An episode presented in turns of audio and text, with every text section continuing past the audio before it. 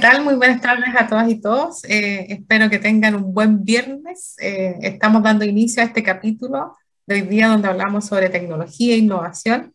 Y particularmente hoy día nos vamos a ir al mundo tecnológico, pero antes obviamente darle la más cordial bienvenida a mi querida Pamela. ¿Cómo estás? Hola Nancy, bien. Entusiasmada con, bueno, esta semana, con todo lo que está pasando, da, esa sensación de cambio permanente, ¿no es cierto? Con una relevancia increíble a la mujer y, el rol de, verla eh, súper activa en tomando liderazgo. Así que ha sido una semana muy, muy intensa, muy bonita además. Eh, y mira, traer estos temas que lo encuentro genial que los conversemos son, son muy importantes para la industria minera también, de energía, así es que muy feliz. Bueno, de hecho, yo creo que hay una, hay, en realidad las tecnologías, eh, como tú bien nos decías, han ido, lo decías, han ido avanzando harto. Mm. Y esta tecnología yo creo que hace tal vez un par de años se veía como lejana, que es el blockchain. Mm. Y parece que está cada vez más cerca de, la, de, de, las aplicaciones y del valor que puede generar en los negocios, incluso cambiando sus modelos de negocio. Eh, y, y, ahí nos vamos a desafiar hoy día a tratar de entender, porque sí que el entendimiento esta tecnología no es tan fácil explicarla, así que vamos a ver si lo logramos. Eh, y vamos a ver eh, cuáles son las aplicaciones que en este momento se están viendo para la minería. Parece que ya hay algunas que están en, en, en operaciones. Así que vamos a ver entonces cómo el blockchain y obviamente también vamos a hacer una repasada a otras tecnologías que podrían tener valor en la aplicación en la industria minera. Así que sin más, nos vamos a ir a la primera pausa musical para volver con nuestro entrevistado de hoy para hablar de blockchain en minería.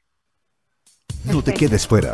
Conversaciones de futuro para Latinoamérica. Latinoamérica. Cada martes y jueves a las 9 de la mañana en LATAM 2050 con Ángel Morales. Somos divoxradio.com.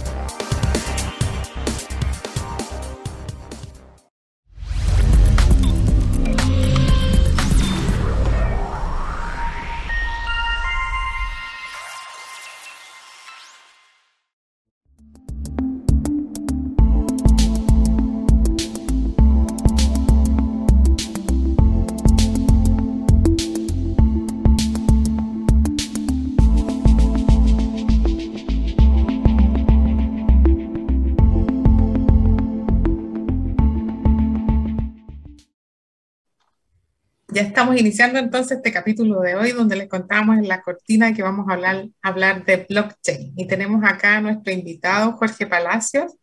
Jorge, eh, bienvenido al programa y vamos a ver si logramos entender y transmitir toda este, esta complejidad de la tecnología blockchain. Gracias por estar acá con nosotras. Muchas gracias a usted por invitarme. Bueno, Jorge es diseñador y emprendedor, Pamela, te lo presento. Bueno, ya tú ya lo conoces, pero emprendedor así de estos eh, que están obviamente promoviendo el uso de las tecnologías, incorporándolas en distintos ámbitos. Y a ver, Jorge, si partimos con una explicación para ir de lleno al tema, a ver si nos explicas en simple qué es esta tecnología del blockchain. La tecnología del blockchain es para explicarlo en simple, es la tecnología para hacer un, ejercicio de relación, es la tecnología que está corriendo detrás de las criptomonedas. Eh, esta eh, tecnología lo que permite a la larga es seguridad, trazabilidad y también descentralización. Hay blockchains o cadenas que son centralizadas y descentralizadas, pero lo que, lo que permite sobre todo en el tema de seguridad es que a través de un alto poder de computación y de criptografía asegura cada eh, bloque de información. Y los bloques a la larga son marcas de tiempo con información. En el sentido, por ejemplo, de las criptomonedas, ingresa información de cuando se creó, cuando se, se minó la cripto, eh, después se le puede dar fecha, quién es el dueño, y esa información queda inmutable. Eh, y mm. al estar distribuida en distintos computadores y no pertenecer a un solo lugar, si alguien logra abrir esa cadena, eh, solamente va a poder violar esa cadena, eh, pero toda la red bloquea ese nodo porque saben que está vulnerado y en el resto de la cadena queda la información real. Entonces, una, tecnología que le da seguridad a este intercambio de información y eh, de alguna forma la, la, deja en el sistema, en la red, disponible siempre y por lo tanto tiene veracidad de que esa transacción ocurrió y por lo tanto de la información que fluyó en una transacción. Así lo exacto, exacto. Y en el, en el mundo cripto a mí no me gusta meterme mucho porque ahí hay mucho de temas financieros y yo no domino mm. mucho el tema financiero, pero sí soy un, soy un fanático de la tecnología y, y, y soy un entusiasta de este mundo blockchain pero me atrajo más eh, las incorporaciones de blockchain en otros mundos. Por ejemplo, blockchain en el mundo hoy día de la toma de decisiones de gobiernos eh, o de administraciones, pero no me refiero solamente a gobiernos como eh, los gobiernos que rigen a un país, sino que a los gobiernos corporativos de una empresa. y eso se hace a través de DAO, DAOs, que la sigla es DAO, que son en inglés organizaciones autónomas descentralizadas. ¿Y qué es lo que son estas, eh, estas organizaciones? A la larga son contratos inteligentes que hubo humanos que los escribieron y es como la parte legal que, tenemos hoy día. Hoy día, por ejemplo, para trabajar en una empresa existen los las grandes empresas, tienen contralorías, que tienen que cumplir ciertas cosas. En una DAO hay distintos tipos de contratos que logran o quieren lograr objetivos. Y, al hacerlo a través de esta cadena o de, esta tecnología, logras lo mismo que te comentaba de las criptos, logras seguridad, logras inmutabilidad de los datos y lo otro es que también permite en que no sea piramidal en alguna forma eh, la toma de decisiones, sino que todos los participantes de la DAO pueden llegar a tener opción de voto. Entonces, en ese mundo y, y en las DAOs hoy día hay hasta ahora yo he contabilizado como ocho tipos de DAOs que tienen que ver con sistemas operativos DAO, hay protocolos DAO, hay fondos y subsidios DAO, hay fondos de inversión, hay DAOs sociales o de comunidades que hoy día lo que están haciendo es que están eh, fundando o subvencionando eh, temas de comunidades o, de, eh, o sociales. También hay servicios a través de DAOs, hay DAOs para coleccionistas, que ahí se va para el mundo de los NFT y todo lo que se está aprendiendo desde ese lado. Y también hoy día también hay dados de medios, que los medios están metiéndose en el mundo de los dados también como un tema de transparentar su información también para poder eh, ganar eh, eh, ingresos a través de, de las votaciones o, de los respaldos que le puedan dar los usuarios, que es lo que está apuntando hoy día un poquito el tema de la Web 3, que, que también la Web 3 es una web descentralizada, a diferencia de la web que tenemos hoy día, que es muy centralizada, que estamos teniendo, o sea, hoy día todos usamos Facebook, todos usamos Instagram, y esa información pertenece a empresas que son eh, compañías anónimas o, limitadas o sociedades, y, pero que la información la manejan ellos, y ya estamos viendo el impacto que tienen ciertas sociedades, como que día recién estamos viendo qué vamos a hacer con el alcance de esa información. Entonces las DAO vienen a regular un poco eso también, y el blockchain por detrás. Claro, y esa descentralización es como bien típico del hacia dónde vamos en el mundo digital, que, que tiene que ver con horizontalizar mucho más a, la, a, las organizaciones, a la sociedad, ¿cierto? Y hacer eh, conversaciones mucho más directas.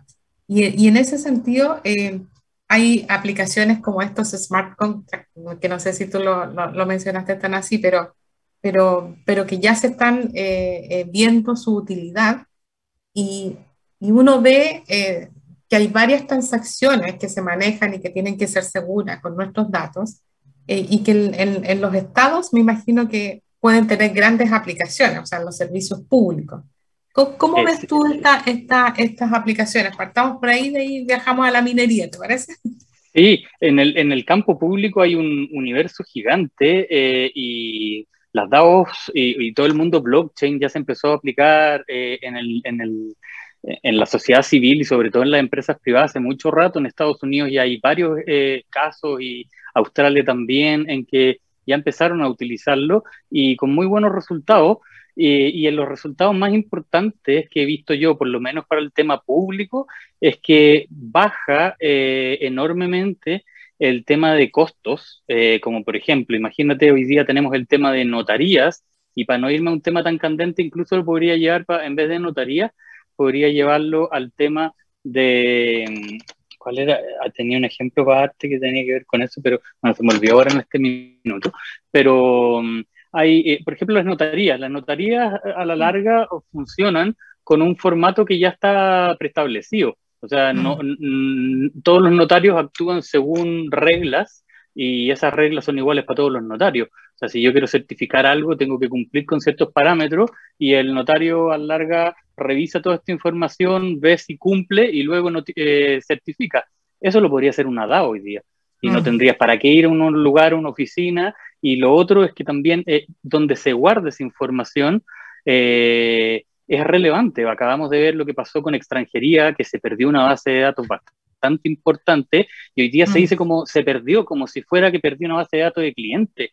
Eh, mm. Yo no sé si han medido el alcance de lo que eso tiene en el tema civil. Yo todo lo llevo para el tema civil y todo trato de eh, de, canalizarlo a un poco lo que dice nuestra constitución, eh, que es el Estado el que tiene que garantizar ciertas cosas y hoy día ni siquiera se están garantizando. Ah, y el ejemplo que te decía con respecto al tema público. Eh, tenemos el caso también de oficinas públicas como el CERNAC, que cuestan 15 mil millones de pesos anuales a, las arcas de Chile y los resultados que tienen, si tú mides la, el, las respuestas de la población que hemos tenido que solicitar a CERNAC son muchas veces eh, muy insatisfactorios porque siempre quedan en que, uy, hay temas legales en que no podemos avanzar.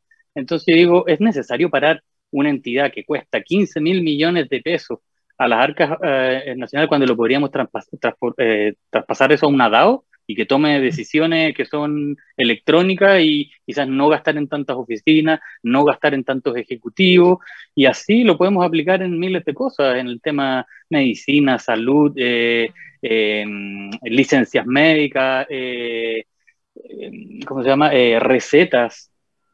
O sea, la aplicación es gigante, gigante. claro, siempre está el susto del tema digital porque creen que eh, imagínate, hasta el día de hoy hay individuos de sobre 70 años en que creen que comprar por internet te van a robar la información apenas metes los datos. Mm. Entonces hay un desconocimiento muy grande y también el mundo que toma decisiones en esto eh, mm. también está cambiando, que es el mundo legal. El mundo legal se está dando cuenta de que blockchain también viene a ayudar mucho y, y, sobre todo también a, hacer más sólidas ciertas instituciones. En Chile hemos logrado una institucionalidad que para mí es súper positiva, pero creo que aún le falta mucho. Aún creemos que la tecnología es comprar equipos y se nos olvida que hay un tema cultural detrás que es gigante. Eh, y ahí en términos de, no sé si llevarlo a la cultura o a la preparación que tenemos como, como profesionales, o sea, si hay profesionales preparados en trabajar o en, incorporar estas tecnologías a los distintos servicios. Y, y por otro lado, en, en, términos de la usabilidad, yo me imagino que es más bien cultural, porque las interfaces para nosotros son interfaces de intercambio de información, o sea, no tienen nada distinto, porque esta la, la tecnología está detrás. Entonces, por ejemplo, si tengo que hacer un trámite ante notario, yo lo hago en mi computador y se supone que hay un servicio que está corriendo con esta seguridad y que certifica lo que estaríamos eh, eh, de alguna manera eh, tratando de, de, validar, ¿cierto? Vía notario, tal vez sería vía tecnología. Exacto, y, lo otro, perdón, y, y, lo otro, Nancy, también es que esta tecnología permite en el camino ser súper virtuosa hacia la sociedad en el sentido que se nos ha olvidado, y yo creo que también a muchos jueces y muchas personas que están a cargo de la parte legislativa, o sea, judicial de este país, eh, que todavía creen que estos dispositivos son para que los niños jueguen y han creado una economía gigante en todo el planeta y también más que una economía han creado una eh, descentralización incluso en temas comerciales. O sea, hoy día las personas pueden pagarse a través de esto mm. y, no es tanto más complejo. Yo mm. siempre pongo el ejemplo que hace unos años atrás tuve una pelea con un abogado que estaba en, en la Tesorería General de la República porque como todo emprendedor tuve problemas de IVA y debía unos IVA y como no desconozco la deuda fui al impuesto, a, perdón, a la tesorería y bueno, y con tesorería imposible desconocer deuda, así que em, eh, fui a hacer un plan de pago y fue todo perfecto, me hicieron un plan de pago, entonces después el abogado me dice, pasa abajo las oficinas con los ejecutivos y ellos te van a tomar los datos para que puedas empezar a pagar tu primera cuota y bajo también. otra vez vuelvo a lo mismo, oficinas en que hay 20 personas, oficinas que se gasta un arriendo mensualmente y que hay algunos lugares de Chile que porque sabemos que todo se concentra en Santiago, quizás tienen menos accesos a esas oficinas, eh, ya me imagino cómo son en, lugares extremos, en que quizás tenéis que recorrer muchos kilómetros para ir a hacer un trámite y muchas veces llegáis a hacer el trámite y todavía estamos con el tema de faltó algo, ¿cachai? Mm. Faltó un papelito, faltó algo y esa persona pierde los viajes. Eh, entonces, lo que me pasó, que bajé con el ejecutivo y el ejecutivo me dice, hola, Jorge, ¿me puede pasar su carnet? Y yo le digo, sí, claro, escanealo para validar que soy yo. No, me dice, aquí no lo escaneamos, lo fotocopiamos. Y dije, pero ¿cómo? Ese carnet, hay una ley que me vende un carnet con biométrico que tiene niveles de seguridad en que se supone que todos debemos adaptarlo, y más ustedes, si son la Tesorería General de la República. O sea, ustedes son hermanos del que me, de, los que dictaron las leyes para para que yo comprara esto.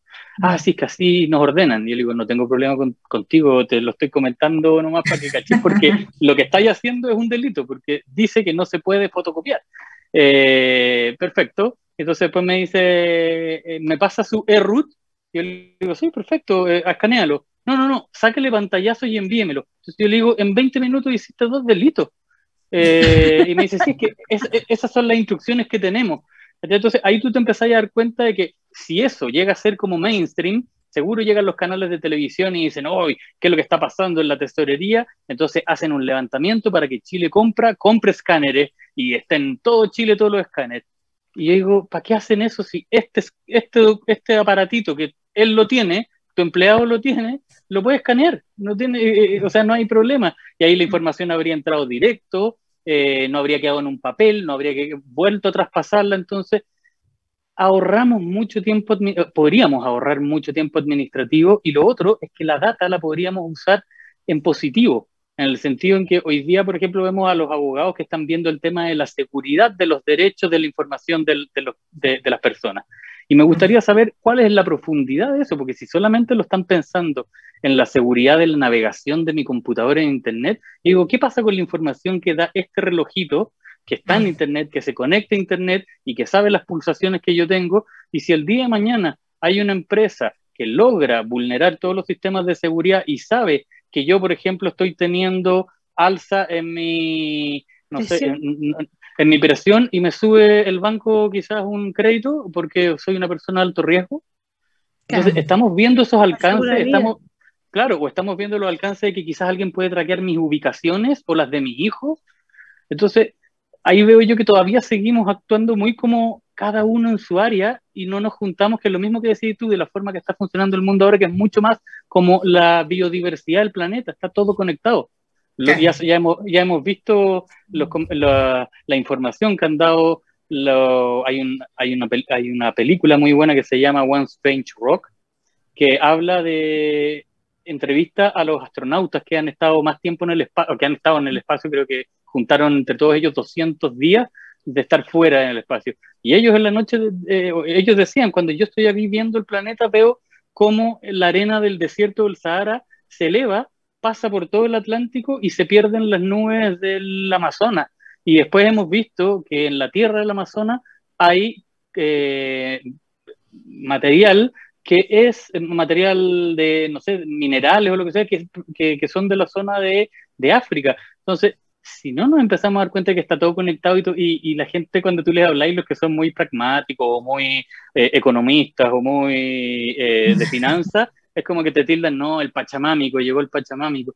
Y hoy día está pasando, hoy día está pasando lo mismo. Si, tú ves, eh, por primera vez yo veo, por ejemplo, un gabinete que se forma con multiculturalidad y con multi, y, con, hay otra palabra que siempre se me da, perdón, eh, que es el multidisciplinario. O sea, mm. ¿cómo queremos hacer cosas distintas si todos los que hablan son abogados? O sea, de partida, si analizamos la data de aquí hace 80 años atrás, el 80% de los cargos de representación pública han estado a manos de abogados. Entonces, si ellos no se hacen cargo del cagazo que estamos viviendo en el mundo, es porque algo tienen que hacer.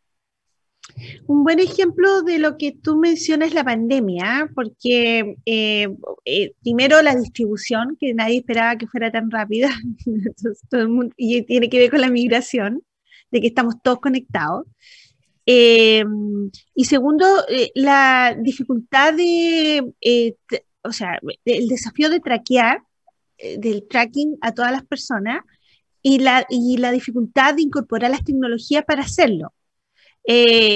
las conversaciones que se tuvieron que tener, los dispositivos que se tuvieron que incorporar, el nivel de diagnóstico que se, que se tuvo que implementar eh, y la rapidez del análisis de data también, ¿no? Eh, y finalmente, ¿qué haces con la información?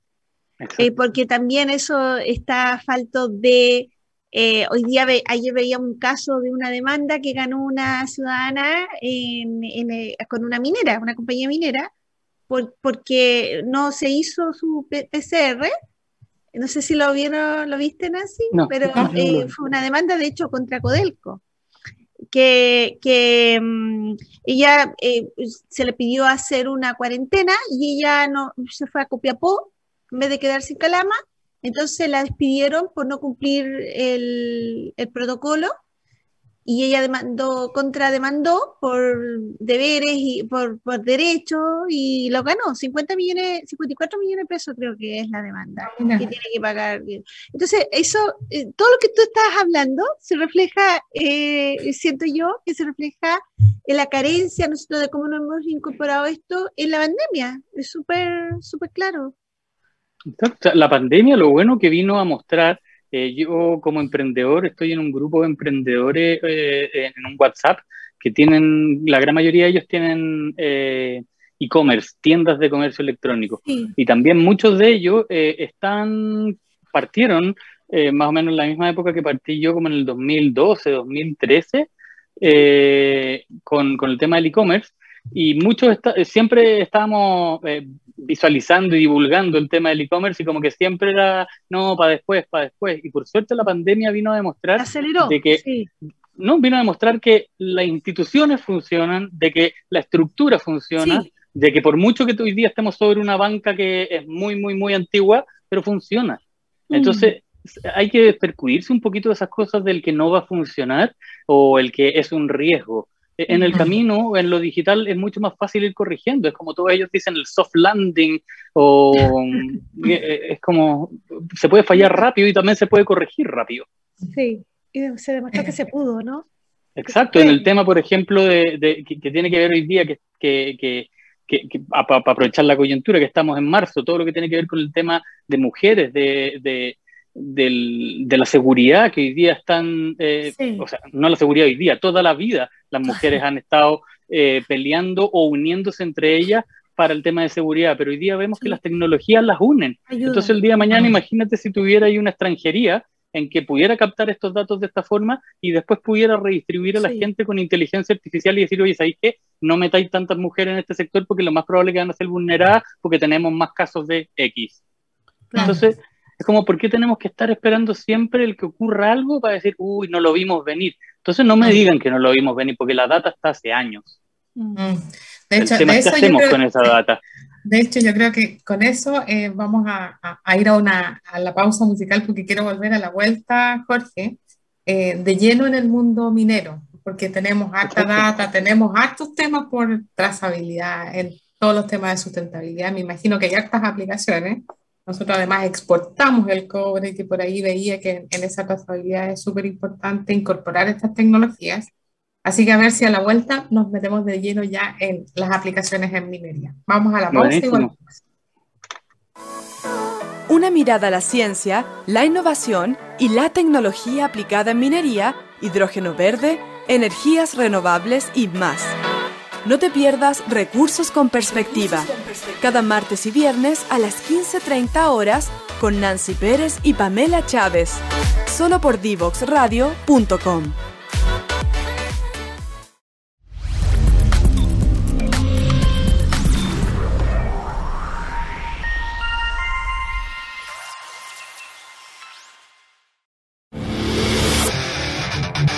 quieres descubrir el valor de las ciencias de la computación en el desarrollo de los niños y jóvenes, no te puedes perder. Día Cero. Día Cero. Todos los jueves a las 18 horas, junto a Belén Bernstein y sus invitados. Día Cero. Ya estamos de regreso con Jorge Palacios hablando de blockchain, súper interesante. Ya nos explicó la importancia de esta herramienta, es una tremenda herramienta que permite transparentar, salvaguardar, ¿no sé, hacer trazabilidad increíble. Y bueno, en esta segunda bloque me gustaría que tocáramos el tema de cómo blockchain puede venir a, mejorar la gestión en minería o algunos procesos en minería. Eh, si lo están visualizando, si tienes algunos ejemplos, sería súper interesante tu mirada. Oye, antes que todo quería decir, perdón eh, por mi coprolalia, pero muchas veces se me salen muchas palabras feas que podrían ser eh, mal tomadas por el, por el público, pero es por mi, es por mi dispersión. Así que eso. Y lo otro es que no soy un experto en blockchain, yo no me dedico a programación y todo eso, pero sí soy un entusiasta y alguien que está hace harto años y, y, metiéndose en el mundo y aprendiendo. Eh, lo que más me ha gustado del blockchain es que reúne redes de personas en todo el mundo, eh, que cada uno viene de un ámbito distinto, y eso es lo bacán que yo le veo a, a, a blockchain, que cada uno desde su área, junto con la tecnología, va integrando nuevas formas. Y pareciera que no está todo terminado ni definido, es algo que está Para nada, es algo que está en constante crecimiento está en constante crecimiento, entonces es impresionante. Exacto, o sea, a, lo que sabíamos el año pasado y este año empiezan más y más y más tecnología y más casos de uso. Eh, con respecto a lo que hablabas recién del tema de, aplicación en minería, eh, en, en, Australia están muy avanzados en este tema. Eh, están incorporando mucho el tema de los contratos inteligentes para el tema de los subcontratistas. Eh, y sobre todo porque también hay muchas eh, eh, empresas mineras que tienen que certificar sus procesos y tienen que certificar un montón de cosas frente a entidades gubernamentales y, frente a, entidades medioambientales mundiales.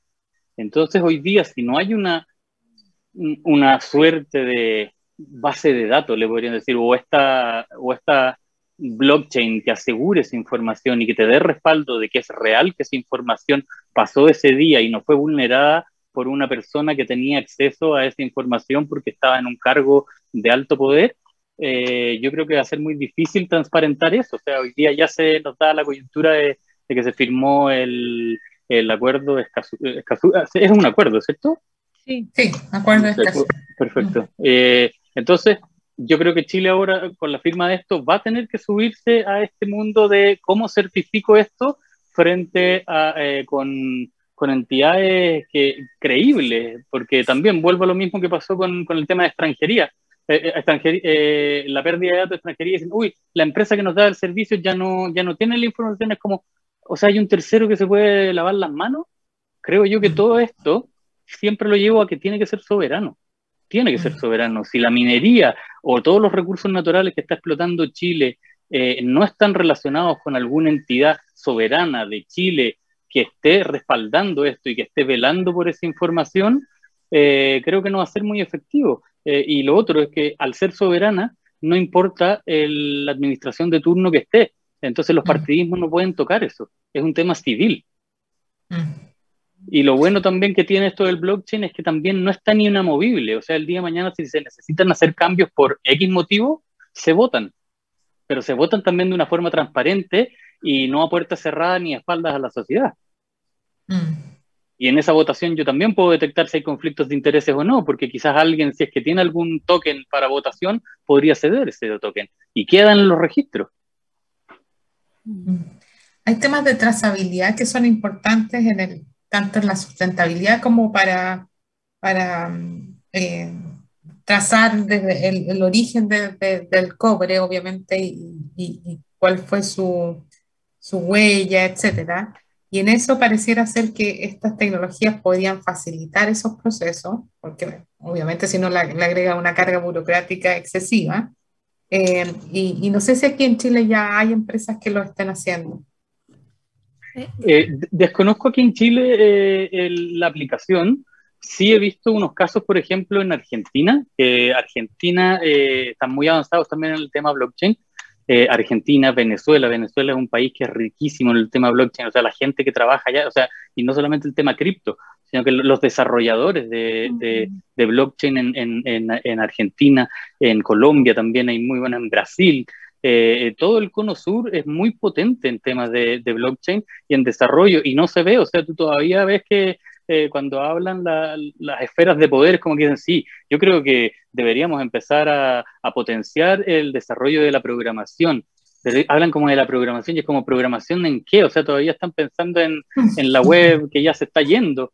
Eh, es como, ¿a qué le vamos metiendo eh, como, como tiempo y, energía? Por ejemplo, en Argentina hay un, hay un proyecto que hasta hace poco tiempo corriendo que tiene un formato muy similar a otro proyecto que ya ha alcanzado un nivel de madurez importante, que se llama AgroToken. AgroToken es una empresa en Argentina que ellos se dedican a, em, a unificar la producción de soya de todos, los, de, todos los productores de soya y a la larga ellos lo que tienen que tienen reservas de soya eh, eh, y tienen reservas actuales y futuras de soya. Entonces eso ellos lo tokenizan. ¿Qué es lo que significa tokenizar? Como para ponerlo un poco en, en, en, concepto. La tokenización significa que yo transformo ese activo, que puede ser lo que sea. Eh, estamos hablando, mira, ahora un grano de soya o, soya. Al tokenizarlo significa que yo convierto eso en un documento legal electrónico que puede permitir su transacción. Por ejemplo, hoy día, eh, y lo pongo en un caso también más simple, que es más entendible, eh, hay una empresa chilena eh, muy, muy bacana, a mi parecer, que se creó el año pasado y salió al aire, que se llaman Loping. Ellos crearon un ecosistema de blockchain eh, para la industria inmobiliaria. Y este ecosistema lo que hicieron fue un token principal, que es el token, token que le da validez a la empresa, y podría equivocarme en algún concepto, como por ejemplo conservador de bienes raíces o lo que está atrás, pero este token que hicieron ellos está validado, creo, o está respaldado por, eh, en UF, porque la industria del, del, inmobiliaria se basa mucho en, el tema UF. Y, y aparte crearon, eh, crearon subtokens que tienen que ver, uno como por ejemplo, yo puedo ser dueño eh, de muchas de muchas propiedades. Por ejemplo, yo, hay, hay un montón de personas que, que en, en, Chile, ah, como un tema de inversión, eh, recurrieron a comprar propiedades. El comprar propiedades te significa que tú tienes eh, eh, un montón de, de, contratos que están en el conservador de bienes raíces, no me acuerdo qué más, qué, qué, otro, qué, otros datos deben haber ahí técnicos, pero lo que te permite eso, por ejemplo, hoy día es que si tú le presentas a, a, a una institución financiera que tú tienes propiedades, ellos, eh, se usa como un colateral para poder eh, pedir un crédito, ¿cierto? Sí. O poder tener acceso a créditos, otras cosas. Ah. Pero, por ejemplo, si tienes una familia, una empresa que tenga muchas propiedades y de repente se, se les apareció una oportunidad de inversión, liquidar esas propiedades o convertirlas en plata, te demoráis cuántos, seis, ocho meses, porque primero ah. tenéis que tasarlas, después tenéis que ver cómo están los papeles, después presentarlo, el crédito al banco, entonces lo que hace CryptoLopping es que hace todo ese proceso antes de que tú quieras liquidar. Entonces tú te metes al, a, tú te, tú te metes a Lopping y dices, oye, ¿sabéis que yo tengo un departamento? Y pasas a, trabajar con ellos, ellos tasan el departamento, ven el tema de conversión, UF, conservador de bienes raíces, y ya existe una tokenización con ese smart contract. Y eso que te permite que el día de mañana tú querés liquidar esa propiedad y lo tenías en cripto, entonces tú lo vendís hoy día y como ese cripto es transable en el mercado, puede haber otra persona que quiere comprarte ese cripto y tú puedes tener liquidez en, en, algo que no tenías antes. Y también otra cosa que crearon dentro de ecosistema que lo encontré genial, crearon también una cripto que es para los arrendatarios. Entonces, tú arriendas en este formato de... Eh, eh, em, hay, hay, ¿cómo se llama? Eh, inmobiliarias metidas también en el proyecto en que dicen, oye, ¿sabéis que yo quiero que mi edificio esté quizás en un 50% de venta público y en el otro 50% de, de venta loping, eh, para que haya personas en que arrienden a través de la cripto de loping. ¿Y qué es lo que me ayuda a eso? Es que yo puedo arrendar y todos los meses voy gastando plata, gastando plata para un arriendo y el día de mañana digo, ¿sabéis qué? Ah, y con opción de compra. Así, son arriendos como con opción de compra. Y el día de mañana yo digo, ¿sabéis qué? Me quedo chico este departamento, tengo dos hijos, tres hijos y quiero uno más grande con esta modalidad yo puedo optar a otro departamento que esté dentro de la misma estructura y, toda la plata que yo puse en arriendo está. No se pierde. ¿Está ahí? Entonces, ahí empezáis a ver cosas que decir, chuta, quizás esto también se podría aplicar en el tema de vivienda social en Chile y, y en escala gigante. Bueno, vuelvo al tema de la minería. En Argentina, por ejemplo, hace poco acaba de salir un proyecto que se llama Atómico 3, que es el primer token con respaldo en litio. Entonces lo que hicieron ellos fue lo mismo. Todas las reservas que ellos tienen de litio actuales y futuras las tokenizaron. Entonces, ¿qué te permite hacer eso? Uno, por un lado, va ahí como en una bolsa de valores jugando con el alza o baja de tu moneda, pero lo otro es que te permite hacer esto de que hay gente que pueda poner lucas en el token o plata en el token y aparte ellos venden litio. Entonces, como generaste recursos de algo que antes no tenía y cómo generar recursos en una empresa. Claro, porque el litio no se transa, tengo entendido. No lo sé, no, lo sé, pero ahí al tiro me vino mi pregunta eh, y que se la hice al tiro. Tengo un grupo de abogados que les agradezco que me tomen siempre mis preguntas porque siempre los estoy bombardeando de preguntas y son muy bacanes, siempre me responden con muy buena onda. En que siempre yo decía, ¿por qué, ¿por qué Chile, a diferencia de en el caso del petróleo, que existe la OPEC, y ellos durante muchos años fueron regulando el precio del crudo y todos tenían que ir comprando el precio que ellos quisieran. Y yo decía, ¿por qué en Chile, que somos nosotros, junto con Suecia y otros países, los grandes productores de cobre, eh, el, precio se pone en la bolsa de metales de Londres? Ah. Entonces, yo sé que hay un tema legal ahí que hoy día no se puede volver atrás con eso, pero quizás si tokenizamos el cobre, ya podríamos ganar algo con una moneda que la podamos manejar nosotros. Lo mismo que hizo ahora en este caso eh, Atómico 3. Entonces ellos construyeron un, un modelo basado en, en las reservas de, de, litio y creo que también lo están haciendo con otros minerales más. Entonces, se, abren, se abren espacios muy grandes. También he visto, por ejemplo, casos de mineras que, eh, que muchas veces hacen proyectos dentro de sus áreas o, de, o dentro de sus territorios en que necesitan energía.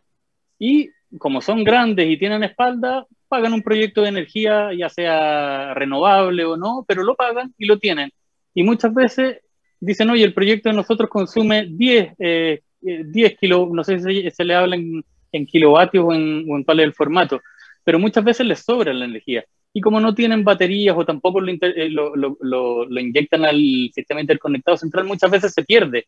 Hoy día con, con el tema de las cripto, muchas empresas que les sobra la energía están llamando a mineros de cripto para que lleguen con sus containers, los enchufan ahí y con energía muy barata minan y la empresa y la, y la, y la minera o la empresa, aparte de sus propias operaciones, gana por este otro acceso. Mm. Buenísimo. Oye, ya que tocaste este tema de la, de, la energía para este tipo de tecnología, eh, por ahí hay algunos eh, que dicen que estas tecnologías consumen mucha energía y por lo tanto tampoco es que sean eh, sustentables, o sea, se habla de que podrían no ser tan sustentables si es que no las usamos bien. No sé cuál es la discusión, en qué momento, en qué está, porque se requiere alto cómputo para Sí, es real. Eh, aunque no hay solo, aunque no hay solo una, una forma, eh, existen ahí hay temas como de creación de, del tema de las cripto. Existe el tema del proof of work, que es cuando tú haces, que es el del trabajo del minero, de la maquinita que genera el, eh, esa cripto, pero también hoy día existen esas criptos que ya están hechas. Yo después las puedo usar para para validar también las mismas aperturas o cierres de, de estos accesos a, la, cadena de bloque. Y a eso se le llama stake o proof of stake. Entonces tampoco necesitáis energía. Es un poco, es como usar tu plata que tenía en el fondo mutuo para que alguien valide algo. Porque eh, eh, hacer un stake de, de cripto es eso, es dejar tu dinero alojado para que otros lo usen y tú ganas intereses por eso. Pero lo están usando para diferentes cosas. Y lo que mm. comentas, Nancy, el tema de que de que existen proyectos que ocupan energía que no se sabe su procedencia o que también pueden estar eh, generando quizás un sobrecalentamiento, seguro que hay, eh, seguro que hay, y, pero como también los hay los buenos proyectos. Eh, si se meten en CoinMarketCap, que es una empresa que lista la gran mayoría de los proyectos criptos que hay en el mundo y NFT, Marketplace, ahí tú vas a ver que hoy día hay como 18.300 criptos en el mundo. Entonces, de esas 18.300 criptos, seguro que deben haber muchos proyectos que no son muy ecos, muchos proyectos que no deben ser muy éticos. Así que ahí mm. también hay otro factor también que es, considerable. Entonces, yo creo que lo que nos va a ayudar eh, eh, el tema cripto es a transparentar todo eso.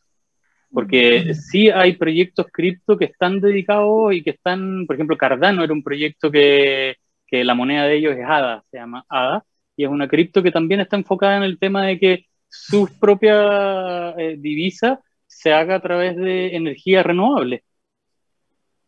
Eh, pero, seguro, seguro que hay proyectos que no, no lo son, seguro. No, no soy un fanático que niega cosas que, atrás de todo esto hay seres humanos, entonces seguro están, están los, los que quieren generar eh, temas que no son, o, temas nocivos. Exactamente. ¿Hay alguna otra pregunta? No, no, no, me, acordaba, me acordaba de, que eh, en alguna oportunidad conversamos con empresa Sherpa que está haciendo la trazabilidad de, de los reparables en la minería que, era increíble ahí donde existe, existe un vacío porque la cantidad de, reparables y, que terminan yendo a taller y se pierde la información y muchas veces son controles hechos a mano en, en planilla y si cambian las personas se pierde la información todos esos activos se van perdiendo y finalmente se convierte como en una industria súper de, de, de, un uso, ¿no? De todos los componentes. Entonces, para todo esto de economía circular es súper importante incorporar estas tecnologías eh, y entender los números que están detrás de las compras de, Exacto. Mm. Exacto, porque a la larga te permite trazabilidad, te permite transparencia, te permite mm. auditar y lo mm. otro es que también estas cadenas de bloque eh, te permiten eh, decidir, o sea, que, que pueda ser el, individuo final. Hay algunos proyectos en que el, individuo final es el que decía, mira, ¿sabes que yo a él le voy a entregar esta información, pero le voy a bloquear toda esta información. Ya a este otro le voy a entregar toda esta información y le bloqueo esta. Y el Estado podría hacer lo mismo. O sea, imagínate con el tema de identidad, identidad digital que hoy día está pasando. El RUT, el RUT nos linkea a todos los chilenos con todo. El RUT tiene que ver con nuestro, eh, con nuestro nacimiento, cada, eh, con la libreta de familia, con abrir una cuenta en un banco, con tus temas médicos, con los temas financieros. Eh, después viene el pasaporte. O sea, si todo eso tú lo linkeas, seguro que puedes hacer un Estado mucho más eficiente y un Estado también que sea más eh, em, virtuoso con, hacia, hacia, con, hacia, la, hacia la ciudadanía. Incluso podríamos estar viendo los resultados de, de los escolares y estar viendo, oye, ¿quiénes podrían necesitar que, que un, un, upgrade? ¿Quiénes necesitarían otras cosas?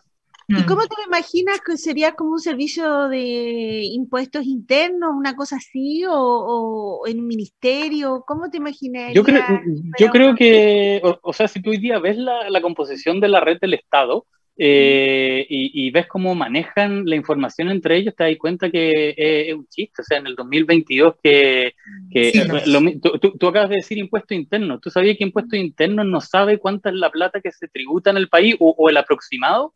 Ellos con lo que todos tributamos de forma transparente, ellos toman eso y después hacen una regla de tres y dicen, ah, perfecto, esto es lo que se evadió. Entonces a las otras carteras del Estado, pásenme la plata que se evadió y ustedes se la arreglan. Y es como, ¿cómo puede ser que estemos en esa? O sea, imagínate si el Banco Central quizás sacara una cripto que, lo están haciendo algunos países que son las CB, CBDC, que son las monedas de, son las cryptocurrency de, de, eh, de bancos centrales.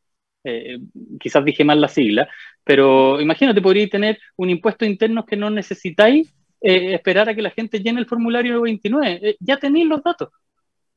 ¿Cachai? Es como después la empresa grande, ok, tú querías hacer algún o querías adjudicarte alguno de estos paquetes de elusión de impuestos que hay en un montón de o, formatos de elusión, perfecto, pero lo vais teniendo transparente. Entonces tú mm. después con Big Data o con el análisis de esa data podés ir haciendo cosas y no esperar de que, hoy mira, hemos visto que falta un montón de oportunidades en tal zona o no sé, pues hoy día yo creo que Chile es el país ideal para que sea federado y con este tipo de formato podríamos, cada región podría tener su propia, su propia gobierno regional, sus propias mm. dados regionales, el tema de las monedas también, para también sumar a más gente. Yo no estoy diciendo que vaya a desaparecer el peso o el dinero fiat, pero, pero, el, día de mañana, pero el día de mañana imagínate Facebook llega a ser potente con su moneda y ninguno, y no sé, los bancos centrales no se avivaron antes y todos cambiamos a ese formato moneda sea, ¿cómo van a regular después todos los temas de inflación o todo eso si no tienen poder sobre eso? Jorge, súper entusiasta de la, de la tecnología. Vamos a quedar hasta acá porque ya nos avisan que tenemos que cerrar este bloque. Eh, Muchas gracias. Te agradecemos un montón el haber estado acá con nosotros, habernos instruido un poquitito en esto de la tecnología del blockchain. Vemos que hay un montón de aplicaciones y como por ahí escuché, eh, estas tecnologías no es que no hay que esperar porque lleguen, a que lleguen, porque tenemos que subirnos y hacer los cambios de manera inteligente, y creo que, o, o, de manera audaz. Y creo que hay otras tecnologías que las tenemos que usar bien y que obviamente va a significar eh, menos recursos del Estado usados en burocracia. Así que, Jorge, muchas gracias por haber estado acá con nosotros. Muchas gracias a ustedes. Y como todas las tecnologías, se pueden usar para el bien o para mal. El tema es que si nos aprovechamos a empezar a aplicarlas para el bien, va a ser mucho mejor. Exactamente. Muchas gracias y nos vamos. Muchas gracias a, ustedes, que estén muy bien, Nancy. Gracias. Gracias, nos vamos. Cuídense, buen fin de semana. Gracias, chao, chao. Chao. Si quieres descubrir el valor de las ciencias de la computación en el desarrollo de los niños y jóvenes, no te puedes perder. Día Cero. Día Cero. Todos los jueves a las 18 horas, junto a Belén Bernstein y sus invitados. Día Cero.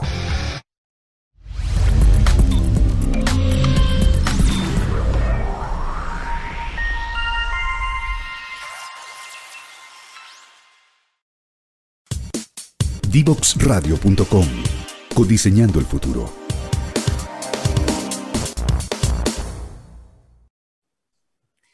Ya estamos terminando este bloque, Nancy. Muy entretenido, se nos pasó rápido de nuevo la hora.